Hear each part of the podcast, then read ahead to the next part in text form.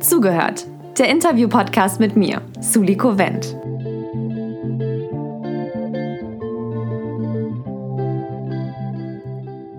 Hey, heute im Podcast Marlene Buro. Wir sind gerade mitten in den Dreharbeiten des Kinofilms in einem Land, das es nicht mehr gibt. Marlene spielt die Hauptrolle und eins kann ich euch sagen, neben dem ganzen Spaß ist so eine Hauptrolle auch echt viel Arbeit. Wie sie es bis auf die Kinoleinwand geschafft hat und wie das Leben am Set wirklich ist, erfahrt ihr heute hier.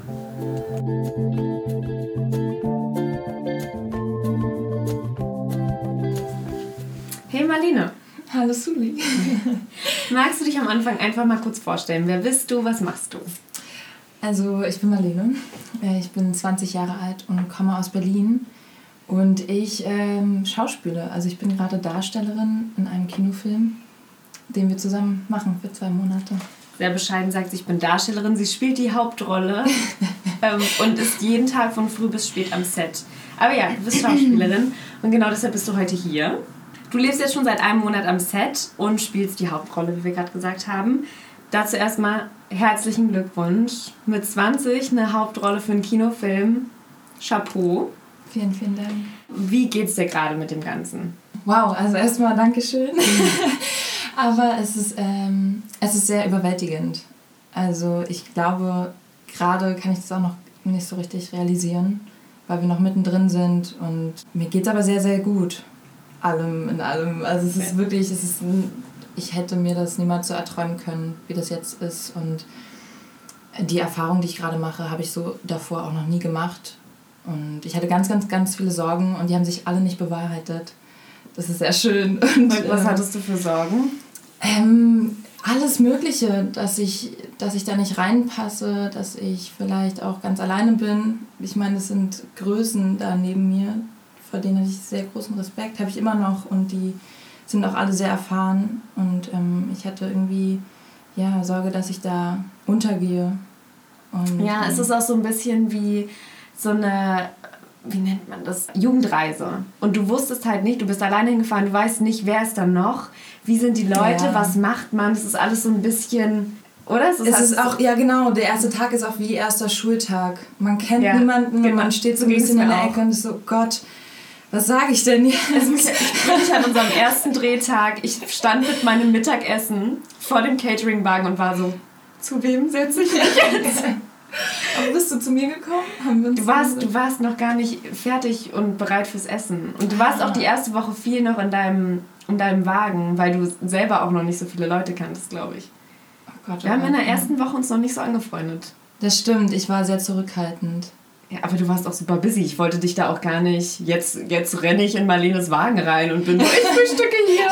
Hier ist kalt. Stimmt, stimmt, ich erinnere mich. Oh, es, es kommt mir vor, als ob es schon sehr, sehr, sehr lange ja, ist. Mir auch. Jetzt bist du keine Schauspielerin, die da von Schauspieleltern mit reingezogen wurde oder seitdem sie fünf ist, vor der Kamera stand, sondern du hast selber entschieden, ey, ich will Schauspielerin werden, ich habe da Bock drauf, ich will es ausprobieren. Erstmal, wie kamst du auf Schauspiel? Ja, das ist lustig, ähm, weil ich, ich denke oft darüber nach, wie, wie bin ich da eigentlich dazu gekommen und ich kann mich immer nicht an so einen Punkt erinnern, wo ich wusste, das wird's also ich würde nicht sagen, ich bin reingeschlittert, weil ich das auch trotzdem wollte und mich darum bemüht habe, dass das irgendwie, dass ich das möglich machen kann. Aber das war halt dieses typische, als Kind hat man gerne irgendwie Theaterstücke gemacht und so. Dann habe ich in der Schule ein bisschen gespielt und dann fing so die Zeit an, wo man die ersten Kameras hatte und dann zu Hause. Das ist eigentlich verboten. Also was für Material, was für Material auf, ich glaube, jedem Rechner von den Eltern oder dem eigenen noch zu finden ist ja. von Videoaufnahmen, das ist schlimm. Es ist sehr, sehr, sehr lustig. Ich habe wirklich jeden Sommer mit Freunden Kurzfilme aufgenommen. Ähm, und das waren so die, die ersten Schauspielerfahrungen. Ich bin bestimmt noch in deinem Showreel drin, oder? Oh Gott, ja. ja äh, auf jeden Fall. Nee, und ich habe ähm, dann irgendwann gemerkt, dass man das wirklich machen kann. Also ich wusste bis zu einem bestimmten Punkt, also ich glaube, ich war 15, als ich mitbekommen habe, dass man das machen kann und dass man dafür jetzt nicht unbedingt eine Ausbildung braucht oder halt schon als Kind irgendwie durch die Eltern oder warum auch immer vor der Kamera steht. Und dann ähm, habe ich von so einem öffentlichen Casting gehört und habe da mitgemacht. Und das war eigentlich so die allererste Erfahrung, die ich gemacht habe in diesem Filmbusiness und habe so gemerkt, wie das läuft und dass man einen Agenten braucht und dass es dann Castings gibt, wo man vorspricht für eine Rolle. Und was war das für ein, einfach so ein offenes Casting für einen Film? Oder? Genau, also das sollte ein Kinofilm werden und der ähm, wurde niemals realisiert. Und ich habe tatsächlich, ich glaube, drei Runden mitgemacht und war dann mit den letzten zehn Mädchen wurden wir auch zu so einem Workshop eingeladen, weil viele dabei waren, die noch überhaupt keine Schauspielerfahrung hatten. Und da äh, habe ich das erste Mal richtig gemerkt, was eigentlich so Schauspiel bedeutet oder sich wirklich damit intensiv auseinander, auseinanderzusetzen. Genau. Und, und das war so meine erste Erfahrung. Und danach wusste ich, okay, ich brauche eine Agentin, ich will das irgendwie machen. Und habe dann eine Agentur gesucht, wurde auch zweimal abgelehnt.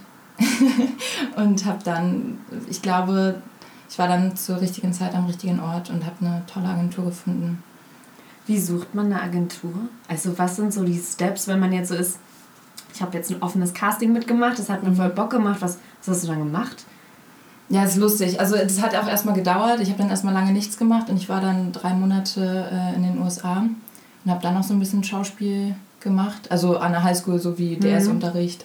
Und dann kam da eigentlich erst die Motivation, okay, wenn ich jetzt zurückkomme, dann ziehe ich das durch. Und ich mache das jetzt so lange, bis ich in einem Film mitspiele. Und wenn es dann scheiße ist, dann, dann ist es so. Aber bis ich, ich in einem Film mitspiele. Ja, und das ist schon krass, oder? Wenn, du wenn, wenn man drüber nachdenkt, was du für Gedanken hattest. Ja, also, ja, ich war 16 und, und wollte das einfach mal ausprobieren und, und das machen. Und ähm, dann habe ich ganz einfach bei Google angegeben, Schauspielagentur Berlin. Berlin, ja, für Jugendliche.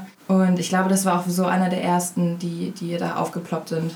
Und Du warst, wie, also wie alt warst du? 16? Ich war 16 und bin gerade 17 geworden, als ich dann bei der Agentur vorgesprochen habe. Die haben das nämlich so gemacht, dass die einmal im Jahr äh, Leute eingeladen haben. Man konnte sich schriftlich bewerben und dann musste man so ein bisschen was improvisieren und sich vorstellen und dann ähm, hatte ich Glück und wurde aufgenommen mit 17. Was auch sehr speziell war, weil ich davor wirklich überhaupt keine Dreherfahrung gemacht habe und 17 dann doch auch schon etwas älter ist für ja. Kinder- oder Jugenddarsteller.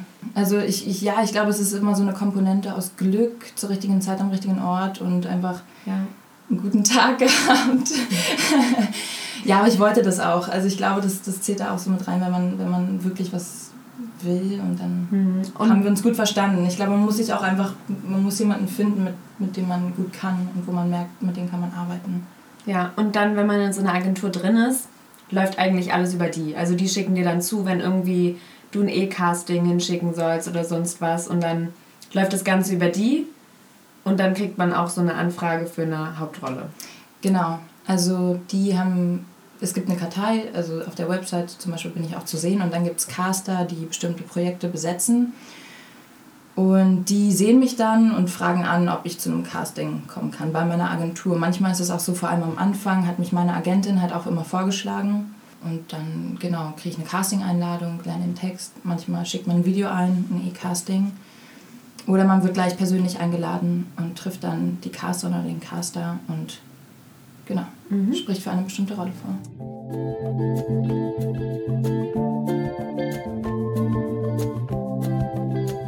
Aktiv am Set drehen ist ja jetzt nicht der ganze Inhalt eines Schauspielers. Da gehört ja dann auch noch der ganze Casting-Prozess dazu und Vorbereitung. Willst du uns einfach mal erklären, wie so ein Casting dann abläuft? Also jetzt haben wir schon gesagt, man wird dann entweder angefragt oder die Agentur schlägt dich vor. Wie läuft so ein Casting dann ab? Wie gesagt, es gibt zwei Möglichkeiten. Einmal, also es ist sowieso immer so, du kriegst meistens um die zwei bis drei Texte zugeschickt, ähm, Dialoge aus dem Film oder einfach Sachen, die damit zu tun haben, wo die Caster sehen, was du kannst und, und ob du auf die Rolle passt.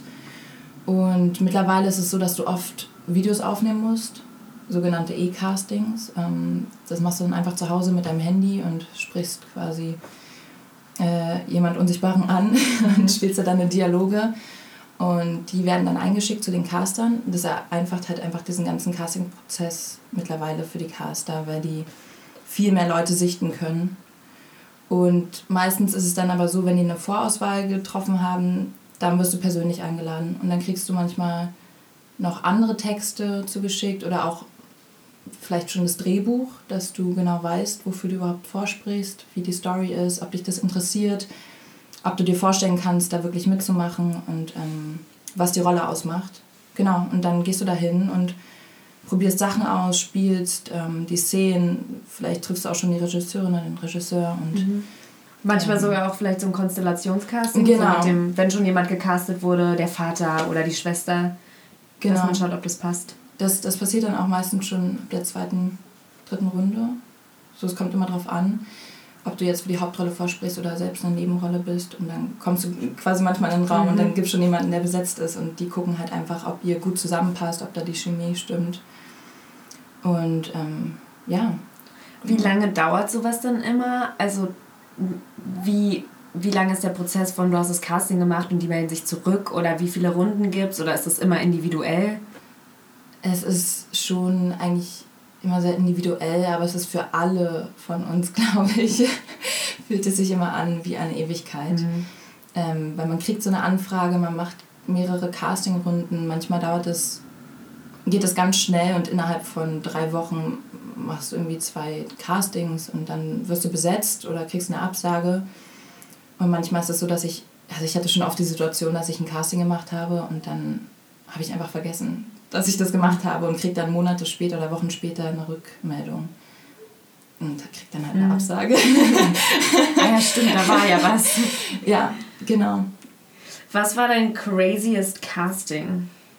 Oh Gott. Also irgendwas, wo du so warst, okay, weird oder komisch? Oder spricht man dafür dann überhaupt vor, wenn man sich so denkt, hm, irgendwie gefällt mir das nicht? Oder die Rollenbeschreibung gefällt einem nicht? Also ich muss sagen, ich habe bis jetzt, glaube ich, fast jedes Casting gemacht. Vielleicht habe ich mal ein Casting abgesagt. Und ich hatte auch nicht so krasse Erfahrungen. Ähm, ja, es gibt halt manchmal Regisseure oder Regisseurinnen, wo du merkst, mit denen geht gar nicht. Mhm. Und die nehmen dich nicht ernst oder, oder du stellst dich da hin und es ist wie in so einem schlechten Film, die gucken dich nicht an und du spielst dir da irgendwie sonst was ab und, und, und die ähm, ja, gucken dann nur hoch und sagen Danke. Und dann gehst du und, und denkst du, was, was war das gerade? Ähm, oh, das ist ganz schön erniedrigend. Das finde ich echt assi. Ja, also vor allem, ich glaube, was ich halt total lernen musste, ist, dass man viel nicht persönlich nehmen darf. Und es war auch so, als ich in die Agentur gekommen bin, das muss ich auch nochmal dazu sagen, ich bin ein Jahr lang zu bestimmt 50 Castings gegangen und habe immer eine Absage bekommen. Und also oft auch bis in die letzte Runde und man fragt sich halt irgendwann so, ey, warum?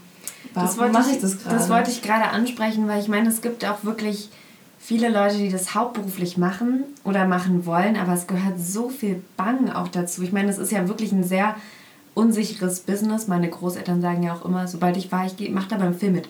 Brotlose Kunst, brotlose Kunst. Ja, man kennt's. Ich meine, mein Job hat jetzt nichts äh, damit zu tun, dass ich irgendwie bangen muss, weil ich musste nur von hinten aussehen wie Marlene.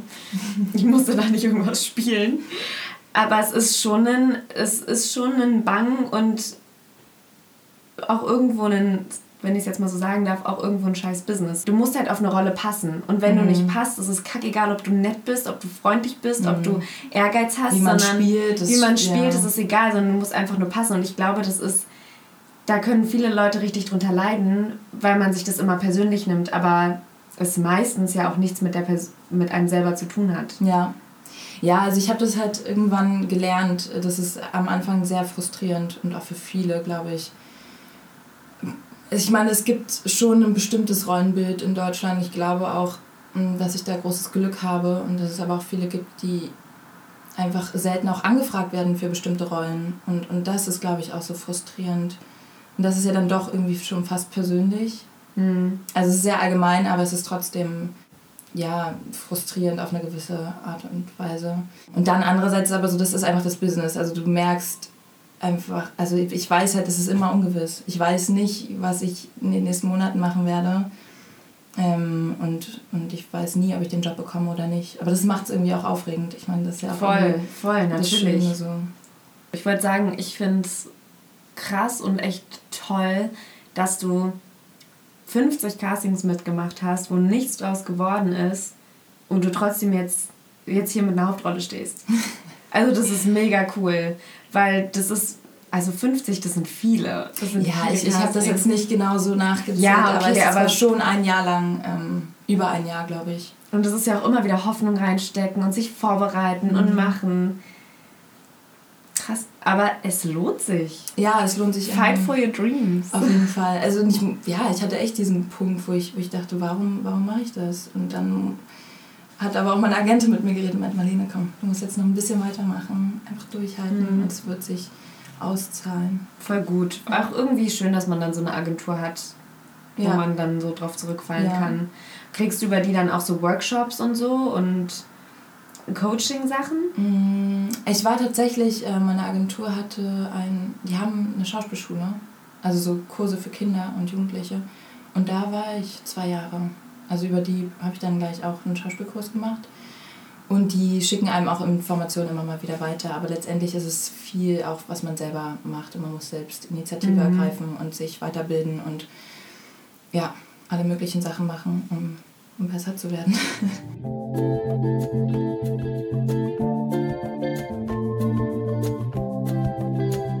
In dem Podcast mit Emil hat sich das ja auch ganz groß rauskristallisiert, dass Vitamin B, also Connections am, beim Film sehr, sehr wichtig sind.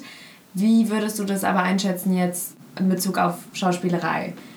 Ja, ich kann dann nur aus, aus meiner Perspektive reden. Ich weiß nicht, wie das für viele andere Mhm. ist. Bei mir war das ja so, ich hatte überhaupt keine Kontakte ähm, und bin da ja so von allein Mhm. reingekommen und hatte dann wirklich einfach Glück mit der Agentur. Und das sind ja dann quasi wie Kontakte, weil die kennen die ganzen Caster, die Produzenten und Regisseure und Regisseurinnen. Über die habe ich ja dann quasi so Fuß gefasst. Aber ich glaube, was immer gut ist, ist, wenn du dann einmal angefangen hast zu arbeiten und Leute kennst, die dich mögen, die besetzen dich auch immer wieder gern. Also das, das ist schon so, dass du dann irgendwann Ja, so ist schon viel wert, wenn man ein gutes, ähm, gutes Teamwork hat am Set, Ja, dass dann Regisseure halt so sind, ey, die will ich nochmal. definitiv. Also cool. und das habe ich halt auch so gemerkt, man muss oder man muss nicht, aber es ist immer gut, so viel wie möglich mitzunehmen. Und ich habe auch in dem ersten Jahr, wo ich halt keinen Film gemacht habe und nichts bekommen habe, viel mit Studenten gearbeitet oder einfach irgendwie Kurzfilme gemacht und ja, und, und, und das hilft einem auch. Also irgendwie die Erfahrungen zu machen und alles mitzunehmen, was geht und, und sich da so weiterzubilden. Und dann letztendlich, ich kenne viele, die haben Studentenprojekte gemacht und dann sind, haben die irgendwann ihre Debütfilme gedreht und haben wieder die Mhm. Schauspieler angefragt und jetzt machen die Kinofilme. So weißt du, also Ja, ähm, ja, man geht ja dann doch auch schon Hand in Hand. Und ja. also im besten Fall. Wie bereitest du dich auf so eine Rolle vor? Oder was würdest du sagen, gehört jetzt noch dazu? Jetzt haben wir Castings abgedeckt, dann Setleben an sich, haben wir auch eben schon ein bisschen besprochen, Ja. wie das da abläuft. Dann können wir auch noch mal gleich drüber reden. Aber was gehört noch so dazu?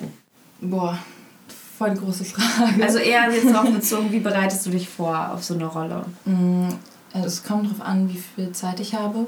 Aber was ganz wichtig ist, ist natürlich das Drehbuch zu lesen. Und am besten nicht nur einmal, also das, so mache ich das. Und guck erstmal, was steht überhaupt in dem Drehbuch, welche Informationen kriege ich über meine Rolle. Was ist der Kernpunkt der Geschichte? Wo will ich hin? Was, was, was macht meine Figur aus? Und dann versuche ich alles Mögliche, um mir, um diese Geschichte, meine eigene Geschichte zu bauen und die Figur wirklich der ein Leben zu geben und einen Hintergrund. Und das ist dann alles, was der Zuschauer nicht sieht und was aber zwischen den Zeilen passiert und im Mhm. Hintergrund. Und mir hat jetzt, also ich hatte jetzt halt viel Zeit, zum Beispiel für dieses Projekt mich vorzubereiten, weil wir eigentlich hätten letztes Jahr gedreht und jetzt wurde es verschoben und dadurch hatte ich ja dann doch auch sehr viel Zeit und habe hab zum Beispiel ein Tagebuch geführt und als mein, mein Charakter Tagebuch geführt und sowas alles, ähm, weil mich das irgendwie sehr nahe gebracht hat an, an meine Figur. Ah, cool. Ja, und da macht man Playlisten und so, also diese Ja. ganzen kleinen Sachen, was, was ich Oh, das ist voll Musik süß. und so und. Irgendwo ist die Rolle auch jetzt ein bisschen wo. Also, ihr seid irgendwo eins geworden. Ja, total. Das ist irgendwie voll das schöne Erlebnis und auch mal voll schön, so eine Möglichkeit bekommen zu haben, weil man wirklich diesen Prozess mitbekommen hat. Und ich hatte Zeiten, da dachte ich, ich kann das nicht, ich weiß nicht, ich komme gerade nicht ran und ich weiß gerade noch nicht, wer, wer diese Figur ist und dieses Mädchen. Und dann ähm, haben wir uns quasi so gegenseitig uns angenähert und sind dann so Hand in Hand in dieses Projekt gesprungen. Oh Gott, das klingt alles immer so poetisch. Aber nee, es ist voll schön. Du darfst einfach, du bist als einfach, du bist in ihrem Körper, in ihrer Haut. Ja, ja. Und, und ich glaube, was immer ganz, ganz wichtig ist, ist, dass man einfach nachvollziehen kann, warum die Figur diese Entscheidungen trifft und dass man wirklich hinter ihr steht. Und das ist irgendwie, finde ich ganz schön, dass man da wie so eine Person hat und es ist so bedingungslose Liebe und man würde alles für diese, diese Person mhm. tun und sie verteidigen. Und ich könnte, mir könnte jeder sagen, ja, das ist total scheiße. Und dann könnte ich sagen, nee, ich sag jetzt mal, warum ist das und das. Ganz kurz mal, das hat die deshalb gemacht und die ist cool. Die ist eigentlich eine richtig coole Sache. Ja, klar hat die ihre Mutter umgebracht und äh, ihre Geschwister weggesperrt. Aber, aber sie hat einen ähm, Grund, ja? Ja, das ist einfach, jetzt guck mal auf ihre Kindheit. Ja. Und wann lernt man dann den Text? Ist es eher so morgens in der Maske nochmal schnell durchblättern oder ist es schon so, dass du den vorher hin, hinsetzen und ich lerne jetzt Text. So in dem Fall war es einfach so, dass ich so oft das Drehbuch gelesen habe, dass ich irgendwann schon wusste, wie, also dass ich, ja. dass ich den Text einfach irgendwie konnte und dann gucke ich ihn mir am Wochenende nochmal an und gehe nochmal rüber oder kurz davor. Ja, es ist ja auch meistens, man dreht ja auch eine Szene nicht, die einen Zeitraum von sechs Minuten hat, wo du irgendwie gefühlt 700 Wörter sagen musst, sondern es ist ja immer super abgestückelt, dass man sich da auch, finde ich, meistens recht easy den Text merken kann, obwohl ich auch dazu sagen muss, dass ich finde, Drehbücher manchmal so geschrieben sind, dass ich mir so denke, hm, so würde ich das jetzt aber nicht sagen. Weißt du, was ich meine? Ja, ja, ja, total. Da hätte ich den Text wirklich für lernen müssen. Ja, ich glaube, es kommt auch immer darauf an, wie entspannt jetzt ähm, die Regisseurin oder der Regisseur ist oder Drehbuchautorinnen. Ja. Ähm, du kannst öfter auch was ab wandeln. abwandeln und das dann doch so sagen, wie du es sagen würdest, wenn es vom Sinn her passt und wenn du die gleiche Aussage damit machst. Und was halt total hilft, ist einfach, wenn du genau weißt, was in der Szene passiert, wenn du den, den Ablauf kennst und weißt, worum es da geht, dann, dann meistens findest du auch die Worte dann ja, dafür. Das ergibt und, sich auch. Und dann ist Kontext. es leichter, den Text zu lernen.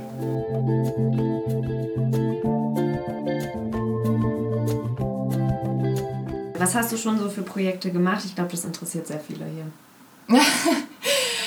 ich habe so ein paar kleinere Sachen gemacht im Voraus. Ich habe obwohl, also ich habe mit einem mit einem ARD-Film angefangen. Das war mein allererster Film mit 18. Da war ich gerade im Abitur. So. Wie hieß der? Äh, der hieß Die drei von der Müllabfuhr, Baby an Bord.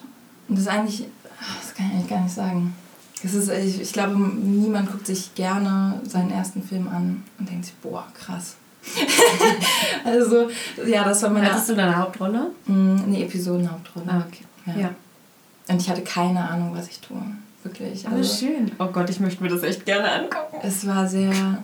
Aber es war toll. Also, ich wurde ins kalte Wasser geschmissen und ich habe irgendwie mein Ding durchgezogen. Ich würde vieles anders machen im Nachhinein, aber ähm, super Start. Also, danach habe ich dann Abi gemacht und dann den Sommer über nach dem Abi immer mal so Tagesrollen gehabt, ähm, habe so ein paar Vorabendserien gemacht und, und hier mal da irgendwie eine kleine Rolle bekommen, was sehr, sehr cool war, muss ich sagen, weil das war der perfekte Start, um ich hatte nicht so einen großen Druck, irgendwem irgendwie zu entsprechen und, und so einen Film zu tragen oder so eine Rolle wirklich auszufüllen, sondern konnte quasi immer mal wieder reingucken und mich daran so ein ja. bisschen, ich konnte üben, ja. Und dann habe ich eine Serie gemacht, die war ein bisschen größer fürs ZDF und dann ähm, noch eine andere Serie.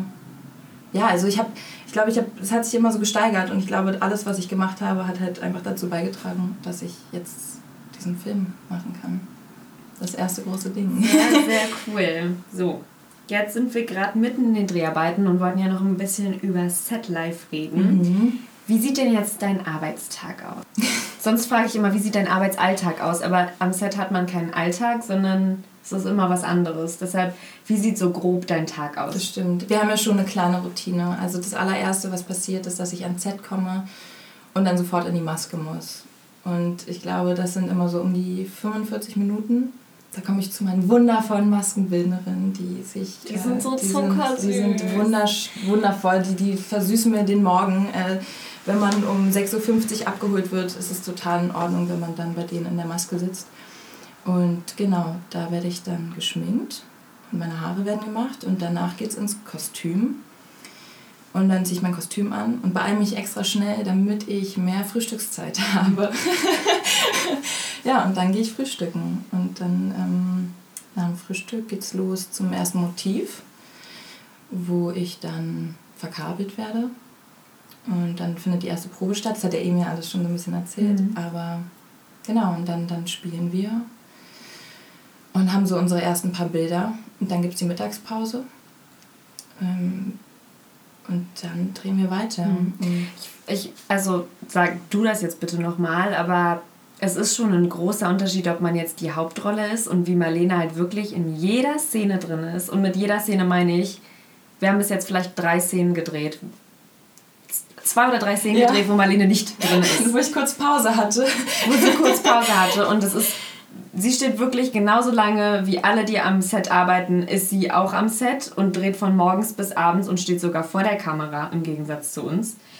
Und eine Nebenrolle im Gegensatz kommt halt manchmal auch erst um zwölf und hat dann halt auch nur ein Bild. So, das ist wirklich ein ganz anderes Arbeiten. Also du musst gerade wirklich auf Hochleistung funktionieren.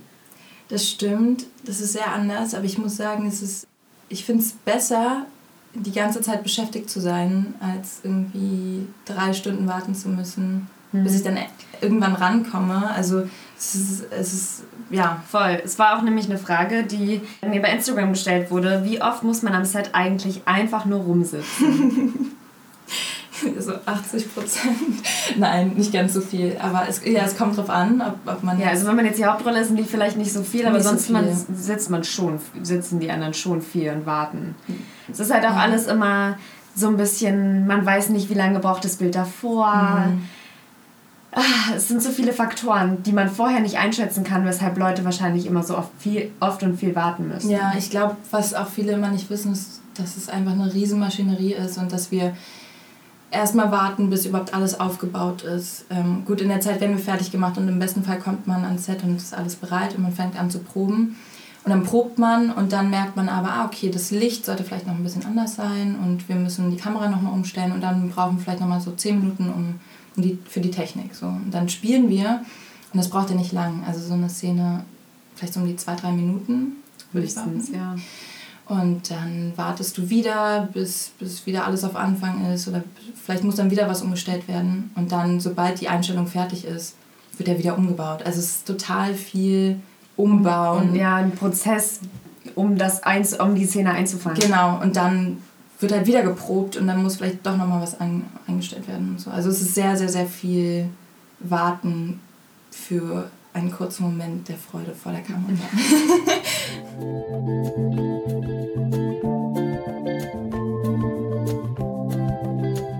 Magst du mal eins deiner schönsten Set-Erlebnisse oder von einer schön, der schönsten Szene, die du bisher gedreht hast, erzählen? Wahrscheinlich eher Set-Erlebnis, außer du kannst die Szene schon teilen, weil sie schon mm.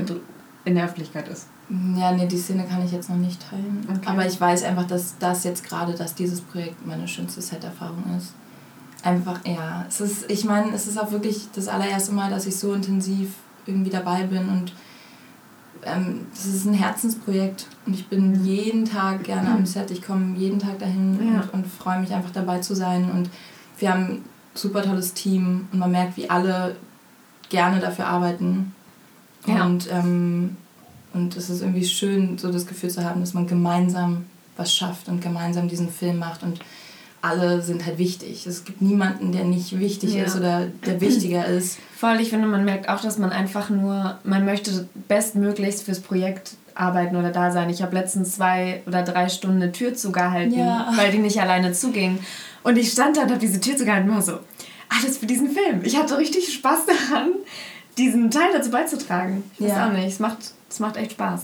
Das ist auch toll, wie du das machst. Muss ich ja auch nochmal äh, anmerken. Nein, es ist einfach, es ist, äh, erleichtert natürlich auch viel, aber es ist auch einfach schön, jemanden da zu haben, ähm, mit dem man irgendwie die kleinen Momente zwischendurch genießen kann und, und du bist ähm, immer präsent, du bist, machst einen super guten Job und das motiviert natürlich auch.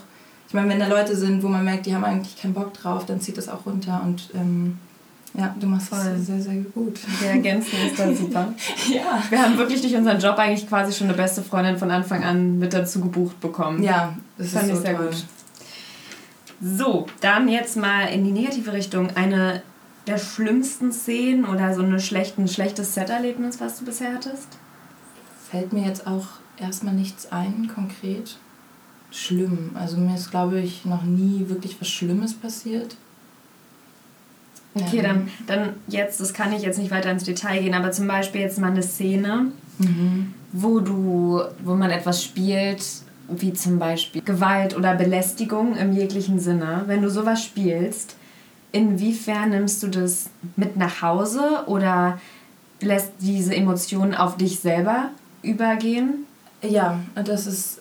Ich hatte ja, ich hatte ja so eine Szene. Genau, deshalb frage ich. Und ähm, das ist sehr intensiv und auch ziemlich krass, muss ich sagen, weil wenn du drin bist, dann bist du drin und dann weißt du einfach, wie sich das anfühlt. Das ist natürlich immer sehr professionell und es ist auch gesichert und du weißt, du bist in diesem Safe Place und dir kann nichts passieren.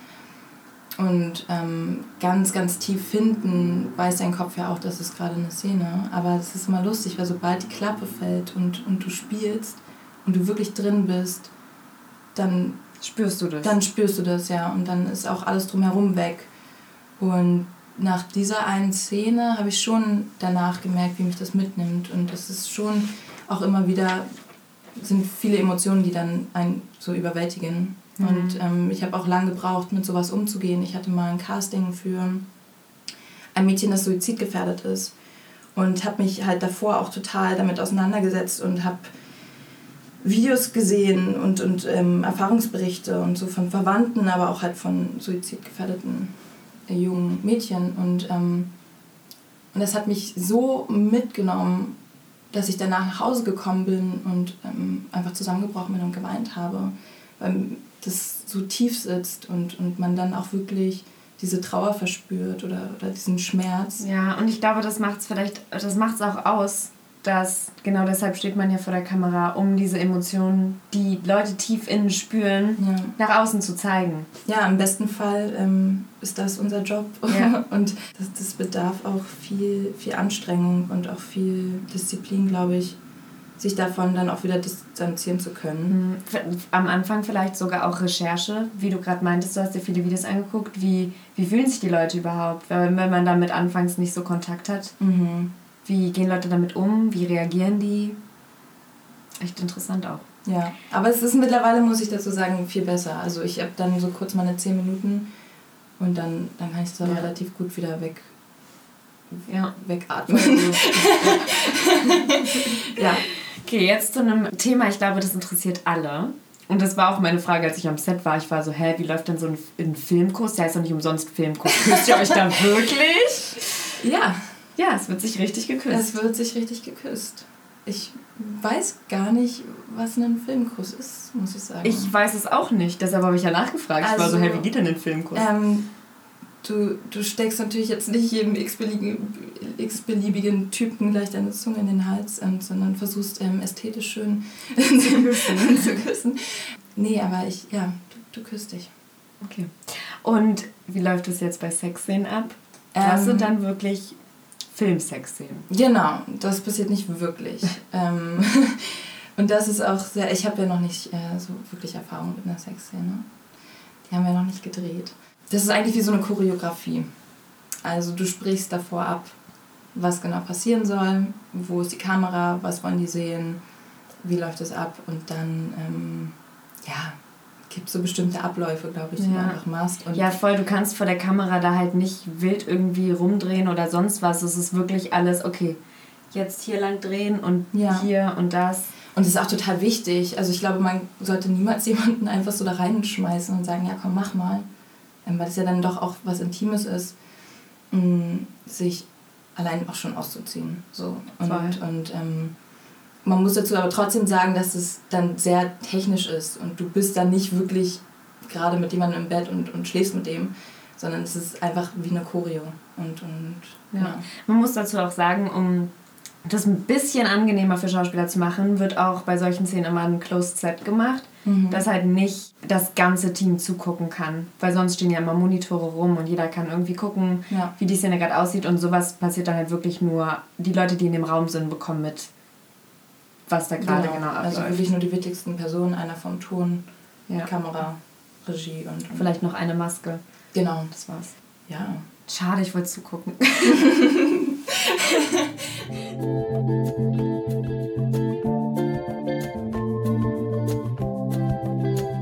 Thema Geld. Wie viel Geld bekommt ein Schauspieler ungefähr? Wir haben vorher schon mal so gesagt, man kann, darf da nicht, auch nicht so richtig drüber reden.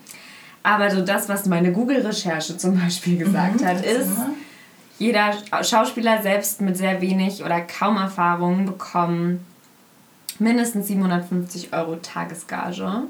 Und dann, umso berühmter man ist, umso mehr Geld bekommt man und umso, umso weniger Drehtage, würde ich fast sagen, kriegt man, weil die versuchen, alle Szenen in einen Tag zu stecken, damit sie einen nicht so teuer bezahlen müssen. Ja, ich glaube, dass das da so anfängt in dem Bereich. Ich kann es auch nicht genau sagen und dann geht es halt immer bergauf und äh, es gibt auch verschiedene Einstufungen. Genau, wie viel hast du schon gedreht? Wie viel hast du zum Beispiel für einen bestimmten Sender schon gedreht? Hast du Preise gewonnen? Hast du eine Ausbildung? Das spielt halt auch rein. Ich bin halt jemand, ich habe leider kein Schauspiel studiert. Also ich bin wie gesagt. Du bist 20 Kind. Ja, das kann ja noch werden. ich habe leider noch kein Schauspiel studiert, keine Ausbildung und keine drei Awards gewonnen. Ja, aber sowas ist natürlich auch hilfreich. Ähm, das kannst du natürlich auch vorweisen. So. Und dann muss man ja meistens auch noch einen Teil an die Agentur bezahlen mhm. und sehr viele Steuern zahlen. Genau. Genau, du kriegst da so eine bestimmte Summe und freust dich und dann siehst du so die Steuern und dann bleibt so ungefähr die Hälfte übrig. Und dann zahlst du nochmal einen bestimmten Prozentsatz an die Agentur. Ja, und das ist dann. Und dann bleibt dir ein bisschen Taschengeld übrig. Genau, und das ist trotzdem total viel Geld. Ja. Ähm, ich finde das trotzdem krass, so wie viel man ja. an einem Tag allein schon verdient. Aber ähm, es ist natürlich auch schwerer, an Projekte ranzukommen. Und du arbeitest natürlich nicht jeden Tag im Jahr, sondern.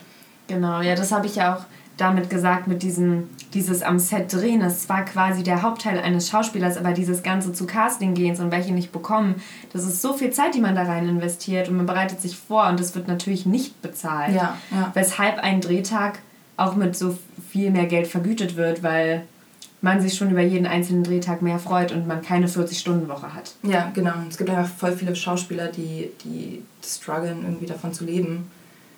Und, und ja, und so nur auf das nächste Projekt mhm. hoffen. Und dann geht man halt, wie gesagt, irgendwie drei Monate zu Castings und kriegt nichts. Und so. Was macht ein gutes Schauspiel für dich aus? ja, also für mich versuche ich das noch rauszufinden. Mhm. Aber so, wenn du dir jetzt Sachen anguckst. Genau, und ähm, da, ich glaube, eine gute Performance ist, wenn du im Kino sitzt und jetzt sagen wir mal zweieinhalb Stunden ähm, dieser Figur da auf der Leinwand zusiehst und, und eine Beziehung aufbaust und Empathie empfindest und einfach berührt wirst. Und ich glaube, das ist einfach immer so, wenn, wenn da Menschlichkeit zu sehen ist und pure Authentizität. Mhm. Und wenn da jemand auf der Leinwand ist, der sich aufmacht und, und die menschlichsten Gefühle zeigt und du kannst es nachvollziehen.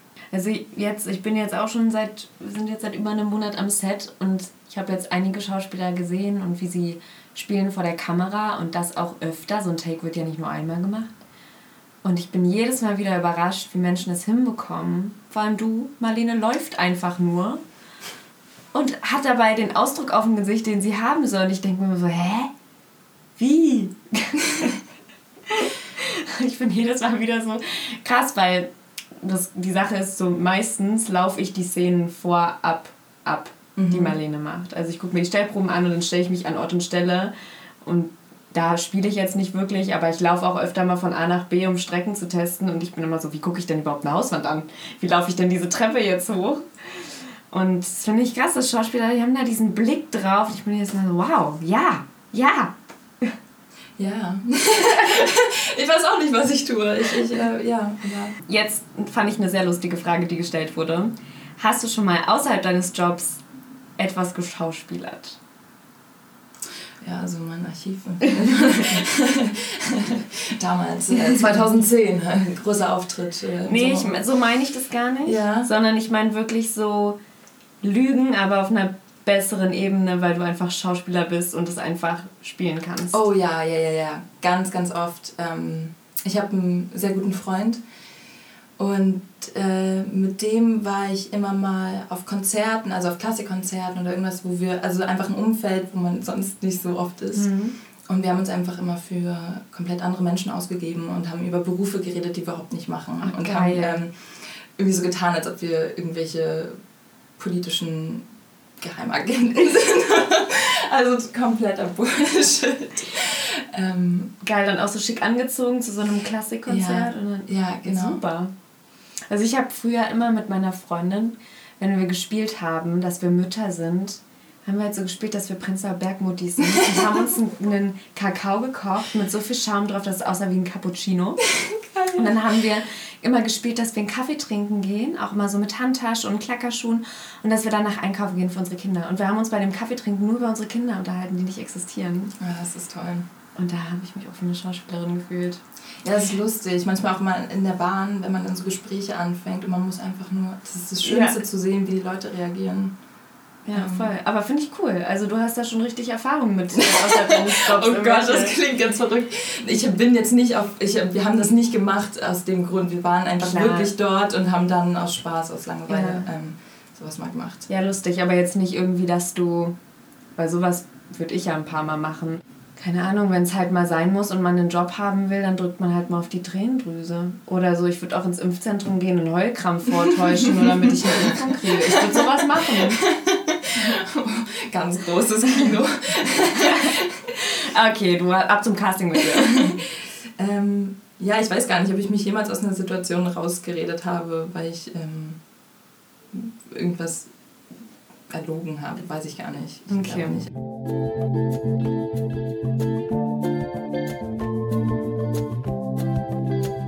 Wie hat sich jetzt der Blick auf deutsche Filme, sage ich jetzt mal, oder generell auf die Filmwelt für dich geändert, seitdem du davon Teil bist?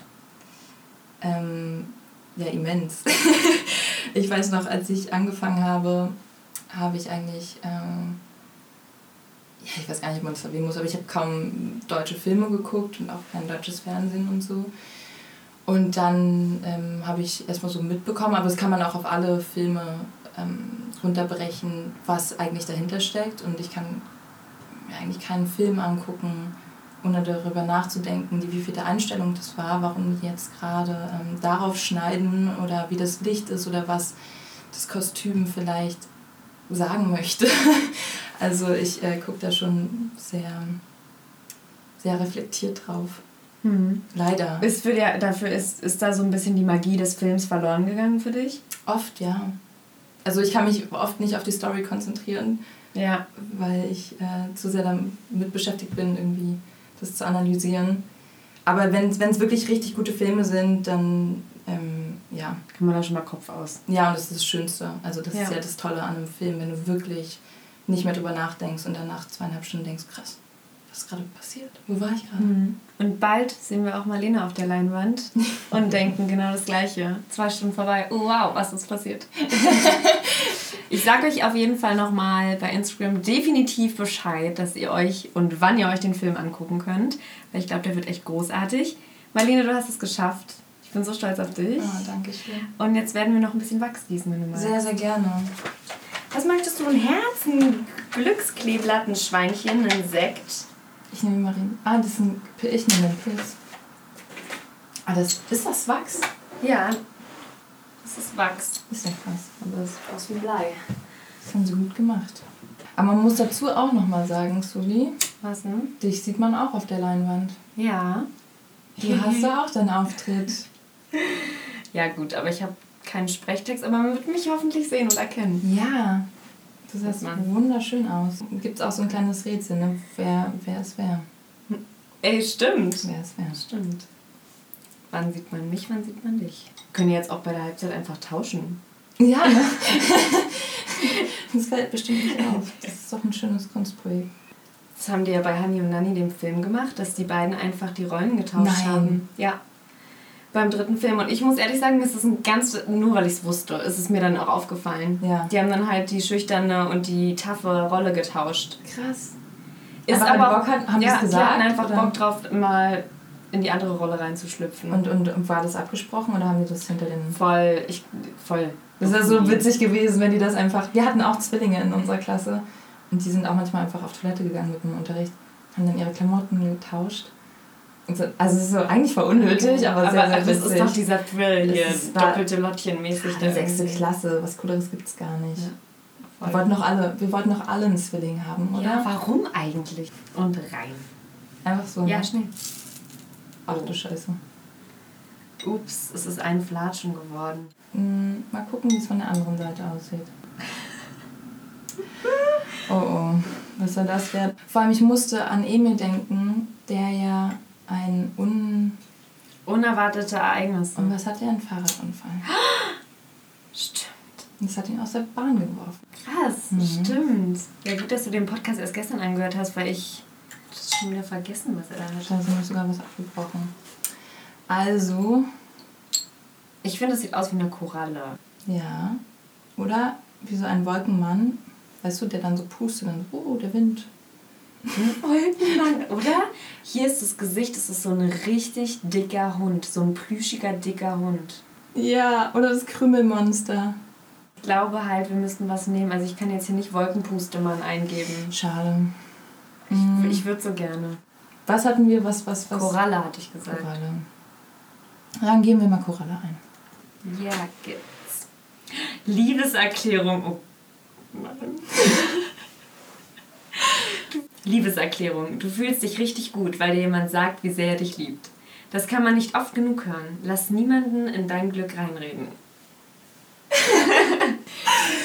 Ja, Wow, passt ein bisschen. das ist doch Das schön. ist doch schön. Das ist doch Ähm. toll. Ich hoffe, du kannst davon jetzt ein bisschen was mitnehmen.